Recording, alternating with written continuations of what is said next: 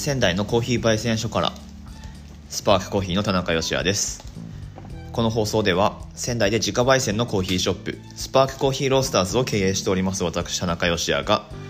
コーヒーのことやお店のこと日々の気づきやスモールビジネスのヒントについてなどをお話ししていきます。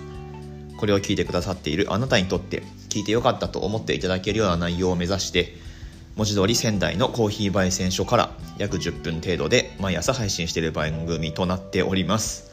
はいなんとか言い切りましたね。今日は3月の28日日曜日です。いかがお過ごしでしょうか？ねはい日曜日なのでちょっと今日はなんかラフな雰囲気で放送をしていこうかなと思うんですけれどもまあいつもあの、まあ、お話ししてる内容としてはうん振り返ってみるとまあ雑談みたいな話が、えー、主なこの放送となっているんですけれどもはい。まあまああのとはいえお店をやっているという立場からですね、まあ、役に立つ情報だったりっていうのも、はい、配信していこうと思うんですけれども、まあ、スモールビジネスのヒントというかね、えー、体験談みたいなところは、えー、まあ僕がお話しできる得意分野だと思うので 今後そういった内容も差し込んでいきたいなとは思うんですけれども今日はちょっとラフな感じで、えー、いこうと思います。で何をお話ししようかなと思うんですけれどもえっとですねスタンド FM の方でレター機能というのがありまして、えー、これ基本は匿名で番組に対する感想であったりあとは取り扱ってほしい話題ですね。これをリクエストをこのレター機能というのを使ってすることができるようです。はい。で、えー、レターいただいているものがあったのでちょっと今日はこれに対する返答という形で進めていこうかなと思うんですけれども。はい、えー、まず最初のレターですね。なんかラジオのあれですね。お便りを読む感じですね。はい、ラジオのお便りって言ったらそうだそうだ。あのね僕は結構車でラジオを聞くことが多かったのであの福山雅治さんがやってるやってた番組で鈴木 Talking FM っていうのがあってですねそこで福山が福山さんがですね普通おたコーナーって普通のお便りですよね。普通おた。多分普通おたってその福山の番組からなんかちょっと広まった感がありますよね。多分あれ福山の番組から「ふつおた」っていう言葉が広がったんじゃないかな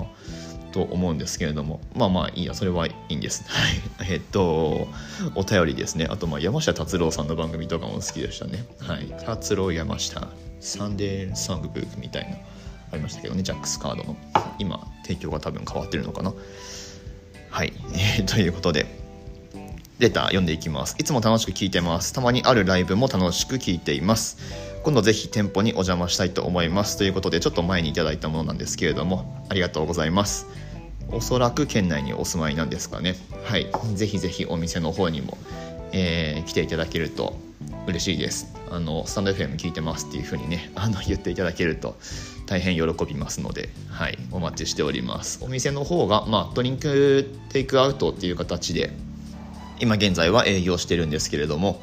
まあ、お散歩がてらご利用いただければなというふうに思いますので、えー、ぜひぜひご来店お待ちしてます。ありがとうございます。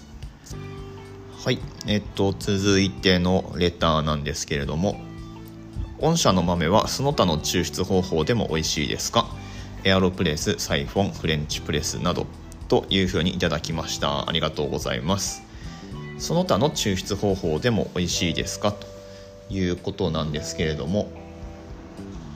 はいえっとちょっとじゃあ、まあ、ざっくりまずお答えすると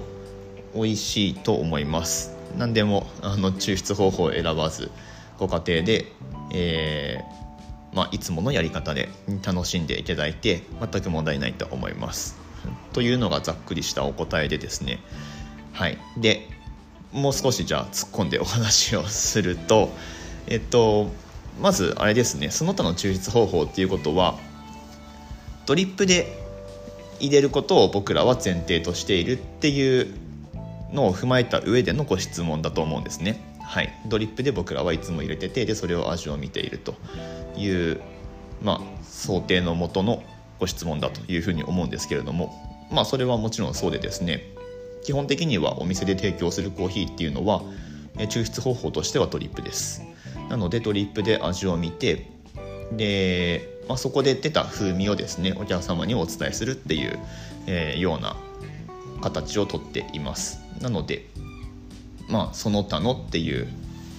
えー、風に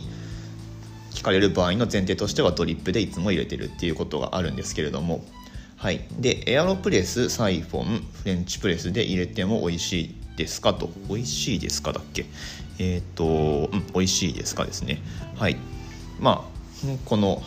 ちょっとねあの細かいところをあの取るようで恐縮なんですけれども美味しいですか？と。これがすごく、まあ、難しいところでですね。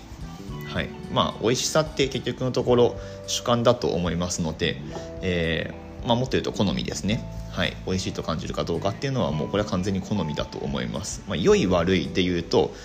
もっとこう客観的な視点からお話はできるんですけれども美味しいとなるとこれはもう主観なので例えばそうですねざっくり言うとコーヒーの焙煎度合いで、まあ、やや深めで少し苦みのある味わいがお好きな方と、えー、まあ対してうちのほとんどのコーヒーがそうですけれどもやや浅めの焙煎でちょっと軽めのえ全体として軽めの印象で程よく酸味のある味わいっていうのがお好きな方といらっしゃいますので、えー、美味しいですかという質問に対してまあ100%大丈夫です美味しいですっていうふうにお答えすることは、まあ、厳密に言うとちょっと難しいんですね。はいというもののですねあの、まあ、さっき言ったようにご家庭でどんな抽出方法でも、えー、美味しく感じられるようなバランスを目指した焙煎での味作りっていうのを、えー、私としてはやっておりますので、まあ、その辺りは安心していろんな方法で楽しんでいただければなというふうに思ってます。まあ、一つにはさっき言い悪いの話しましたけれどもじゃあ悪いコーヒーってどういうものかっていうと悪いというかうんそうだな。まあ良くない。良くないというか、うん、い悪いで判断するのもあれなんですけどその、まあ、品質の高い低いですね。そうそう。品質の高い低いっていう基準で言うと、まあ、一つには完熟したコーヒーちゃんと使ってるかっていうことですね。木の実の状態で完熟したものだと、えー、最終的に焙煎して出てくる味わいが、えーまあそ、そこが木の実の熟度っていうのが影響してくるので木の実が熟してないものだとはい。ちょっと今接客にあの入って一旦途切れてしまったんですけれども続けますね。木の実が熟してないものだとそうですね冷めてきた時の味わいでちょっと渋みが出てしまったりとかっていうのが大きな特徴ですね。それでちょっと品質が下がってしまうと。いうことがあるんですけれどもしっかり完熟したコーヒーですとですねこれあのすごく分かりやすい指標なんですけれども冷めても美味しいコーヒーがいいコーヒーですよってよく言われると思うんですがこれ本当でして冷めた時の味わいで